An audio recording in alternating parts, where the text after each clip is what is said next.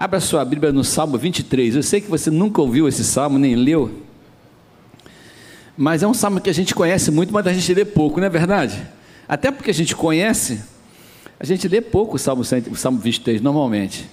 Você não, né, Samuel? Tu lê toda hora. Tu lê bastante os dois livros de Samuel, não é?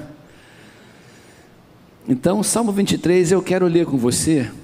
Eu não quero tratar desse salmo todo, vai ser uma mensagem rápida, como eu gosto de fazer nas quintas-feiras.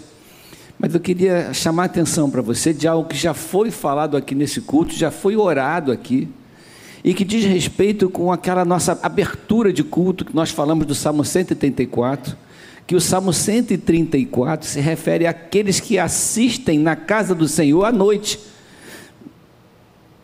O que, que foi?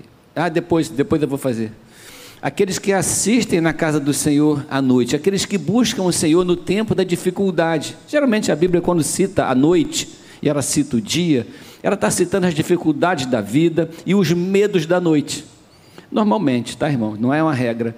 Então, os medos da noite fazem a gente estar assistindo, buscando, estar, buscar ao, diante do Senhor. E esse mesmo salmo diz que é do céu, é de Sião, que vem a ordem para que a nossa bênção nos alcance. Não é verdade?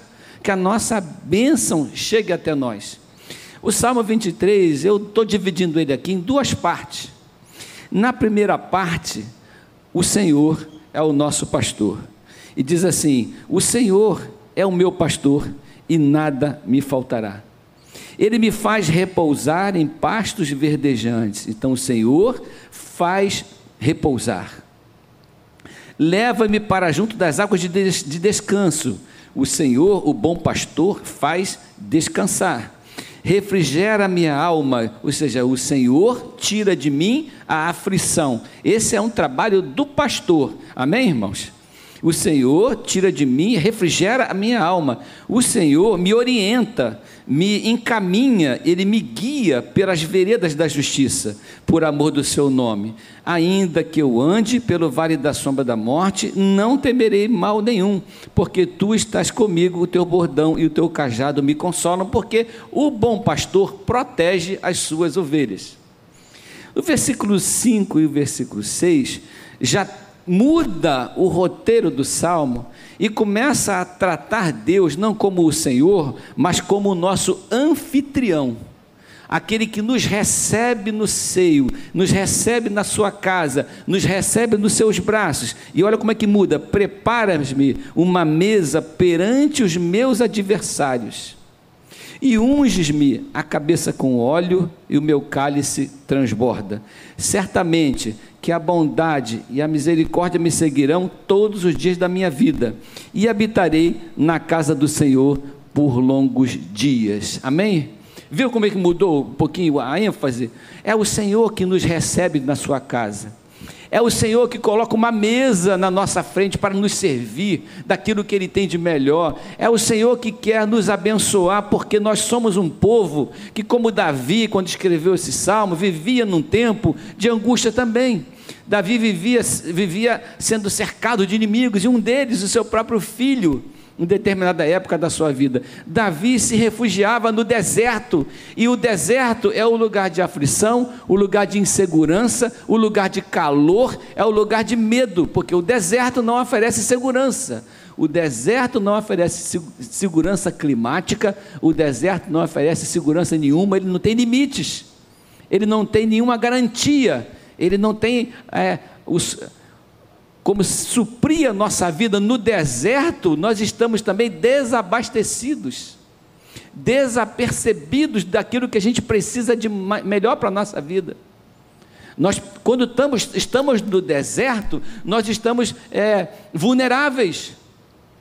Mas no tempo do deserto, esse Senhor que é o nosso pastor, esse Senhor que nos guarda, esse Senhor que nos que cuida de nós, esse Senhor que nos alimenta, ele também é o nosso anfitrião, debaixo da sua segurança, como a galinha que protege os seus pintinhos. Eu, nosso anfitrião, colocando na nossa frente uma mesa, servindo a nossa vida com o alimento, com a provisão que a gente precisa, mesmo no tempo de deserto. E esta provisão é colocada na nossa frente, mesmo se tiverem ao nosso redor alguns inimigos que possam olhar para aquela provisão e falar: caramba, o Deus desse moço, dessa moça, desse homem, dessa mulher, é um Deus que provê, é um Deus que sustenta, mesmo no tempo da dificuldade, nós todos temos, se a gente tiver os nossos olhos espirituais abertos para isso, nós todos todos temos, como o pastor acabou de contar aqui, experiências do cuidado de Deus nos detalhes da nossa vida, né, pastor?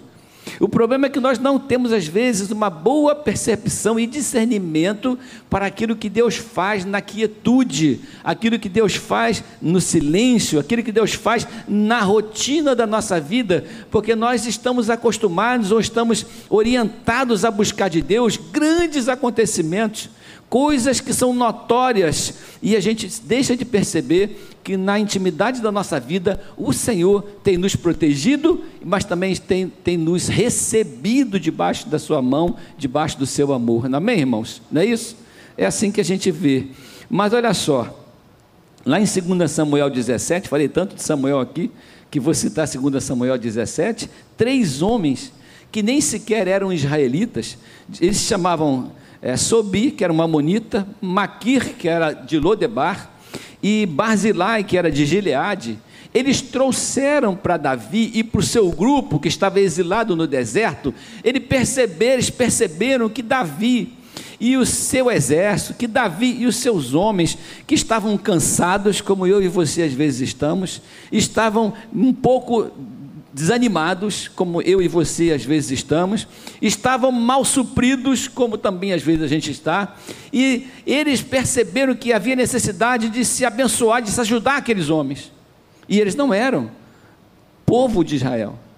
O que, que eles fizeram? Eles levaram roupas de cama, tigelas e artigos de cerâmica, e também trouxeram trigo e cevada, farinha e grãos torrados, feijão e lentilha, mel e coalhada, ovelha e queijo de leite de vaca para Davi e o seu povo comerem.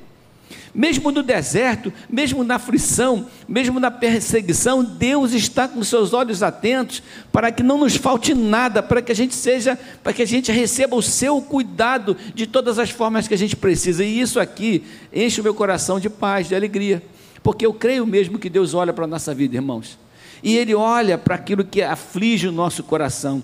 E quando a gente lê essa, essa, esse texto, quando a gente olha para essas histórias, a gente vê que a gente não precisa deixar o medo dominar a nossa vida. O medo toma conta da nossa história. Por isso que lá no versículo 4, ainda que eu ande pelo vale da sombra da morte. O que é que é o vale da sombra da morte? É o lugar aonde a morte é uma ameaça mas ainda não uma realidade, porque é só a sombra. E o lugar onde a morte me ameaça vai me gerar medo. A morte vai gerar medo, e essa ameaça da morte vai trazer insegurança e instabilidade para a minha alma. Nesse lugar onde a gente sente insegurança e instabilidade, nesse lugar, o Deus que é nosso pastor, ele nos traz a paz e o cuidado que a gente precisa. Quem sabe não é essa a sua questão nessa noite? Você precisa de paz, de cuidado do pastor. E quem sabe não é essa a sua questão nessa noite? Você precisa da provisão e da mesa do anfitrião, do Deus que cuida, do Deus que ampara. Quem sabe não é essa a sua questão? Quem sabe não é essa a sua oração? Quem sabe não é disso que a gente precisa para viver uma vida mais firme, mais estável, porque Deus nos alimenta. Olha só, versículos 28 e 29 de, de 2 Samuel 17 o povo ficou com fome, cansado e com sede no deserto. Todos nós temos um tempo de deserto, irmãos. Talvez você esteja vivendo esse tempo. Talvez você esteja com fome, com sede e cansado nesse tempo de deserto. Com fome, às vezes até nas suas emoções. Às vezes a sua mesa está farta, a sua geladeira está cheia, o seu prato está bem servido, mas o seu coração está amargurado, a sua alma está vazia, a sua vida está entristecida, as suas emoções estão abaladas, você está carente de coisas que te alimentem nas suas emoções. Com fome espiritual, você tem estado na igreja, você tem compromisso na igreja, mas a sua vida espiritual está vazia com Deus. Você não está sendo alimentado, você não está se alimentando, você está recebendo, mas não está buscando, você está com fome. Eu, eu, a pessoa que é diabética, um dos sintomas do diabetes é a fome exagerada, a sede exagerada e a urina em demasia, polifagia, polidipsia e poliúria, para falar o termo né, bacana, eu tirar uma onda aqui. Então são os três sinais da diabetes. Por que que acontece? Porque o diabético, ele não alimenta a sua célula, ele só alimenta o seu estômago. Ele come a comida, ela fica no seu corpo, ela é digerida, mas a célula não recebe essa comida, porque quem coloca a comida, o alimento, aquela glicose, aquela energia dentro da célula é a insulina. E esse cara não produz mais a insulina suficiente para fazer esse transporte desse alimento que já está no corpo para dentro da célula que realmente é, esse, é onde esse alimento tem que estar. Tá. Então a pessoa tem fome com a barriga cheia. Por isso que ele é insaciável. Por isso que ele come um pouco demais. E é por isso que às vezes ele engorda por isso e às vezes emagrece porque não está bem alimentado. É uma coisa complicadíssima o diabetes porque é uma doença que não permite que o alimento efetivamente chegue na sua célula, assim como o pecado não permite que o alimento do céu efetivamente chegue na sua alma. E às vezes a gente está ouvindo, a gente está buscando, a gente põe louvor, a gente assiste pregações no YouTube, a gente faz um monte de coisa, mas a nossa alma está mal alimentada, porque a nossa insulina é o Espírito Santo de Deus, é Ele que coloca o alimento que a gente recebe direto na nossa alma, para que a gente possa viver essas experiências de Deus e viver uma vida sadia e saudável. Não é verdade? Amém? Você pode agradecer a Deus por isso, porque Deus supre a nossa alma, não é de comida só, é de recursos para que a gente possa aproveitar o que a gente ouve, aproveitar o que a gente aprende, aproveitar o que Deus nos dá, para que a nossa vida seja uma vida alimentada. Não importa o deserto que você está vivendo, se você tem a insulina de Deus, Deus vai te alimentar em tudo que você, você vai se sentir farto, abençoado e feliz, mesmo vivendo no tempo, no deserto, passando pelas lutas que você passa, e talvez o que falte para a gente é buscar de Deus essa realidade Pai, eu estou eu, eu, eu na igreja, eu estou ouvindo, eu estou orando, mas por que é que eu não me sinto pleno e abençoado? Está faltando uma insulina chamada Espírito Santo, oração, intimidade, busca, compromisso e santidade. E a gente precisa buscar isso para a nossa vida. E olha que legal, Davi viu nisso que Deus, como anfitrião gracioso, estava preparando uma mesa diante dele, na presença de gente que não era nem seu povo de gente que não era nem que o seu povo mesmo não levou comida para ele. Mas gente de fora. E Paulo disse desta mesma forma em Filipenses 4:19, e o meu Deus suprirá todas as vossas necessidades de acordo com as suas gloriosas riquezas em Cristo Jesus. Então, em Cristo Jesus, as nossas necessidades serão supridas no Senhor, tanto as necessidades físicas, como principalmente as necessidades da alma, porque a gente consegue passar fome e ser feliz, mas não consegue ficar sem a alma abastecida e ser feliz. Você consegue ser um gordo triste, mas não consegue ser um desnutrido de alma feliz. Você precisa, e eu também, a igreja de Cristo precisa olhar para o que nos cerca, para a realidade que a gente tem e entender que a gente precisa de alimento, mas precisa de digerir esse alimento da maneira certa. A nota final é a palavra perseguir. Essa palavra que está aqui, a bondade e misericórdia certamente me seguirão. Essa palavra seguirão, no original, tem o sentido de perseguir. A bondade e a misericórdia, ela não se afasta daqueles que estão no Senhor. Você vai da mesma forma que os inimigos, a comparação aqui é com os inimigos, da mesma forma que os inimigos perseguem, a bondade também persegue. Da mesma forma que os problemas perseguem, a bênção de Deus também persegue. Da mesma forma que o deserto persegue, a salvação, a misericórdia de Deus também persegue a sua vida e ela vai te alcançar antes da, antes da dificuldade, antes do deserto te sucumbir. Amém, irmãos? A misericórdia de Deus vai te alcançar antes que o deserto da vida sucumba a sua fé e a sua esperança. É um contraste e a nossa resposta deve ser a adoração. Nós somos adoradores. Nós precisamos ter um coração adorador e precisamos ouvir e, e, e ver, irmão, nós precisamos viver a poesia do Evangelho e da bênção de Deus derramada sobre nossa vida. Eu acho que precisa de sensibilidade para ser crente. Vocês concordam? Precisa de sensibilidade. A gente não está aqui para que Deus nos dê uma cartela cheia de bênçãos para a gente destacando de quanto a gente vive. Não, a gente está aqui porque a gente precisa desfrutar da presença de Deus. Porque quando a presença de Deus me enche, eu estou cheio de insulina, todo alimento que cai vira energia, todo alimento que cai no meu corpo vira bênção, modifica a minha vida, me ajuda a caminhar mais longe. Às vezes a gente está cheio de informação e com pouca vitalidade. A gente tem muita informação e pouca vida, não é verdade? Por quê? Está faltando, às vezes nós somos diabéticos espirituais. Eu inventei isso aqui agora, né, irmão? Né? Agora, às vezes... Às vezes nós somos diabéticos espirituais. Meu Deus, daqui a pouco os teólogos da igreja estar atrás de mim. Que negócio é esse que você inventou aí? Tem o formato, tá bom? Sábado que vem, se você não fez a sua inscrição, já falando em teologia, faça a sua inscrição, que vai falar exatamente sobre arminianismo, as bases da nossa fé, a, teo, a teologia da nossa igreja, a doutrina básica da nossa igreja. Então é legal você fazer parte. Faça a sua inscrição já no sábado que vem.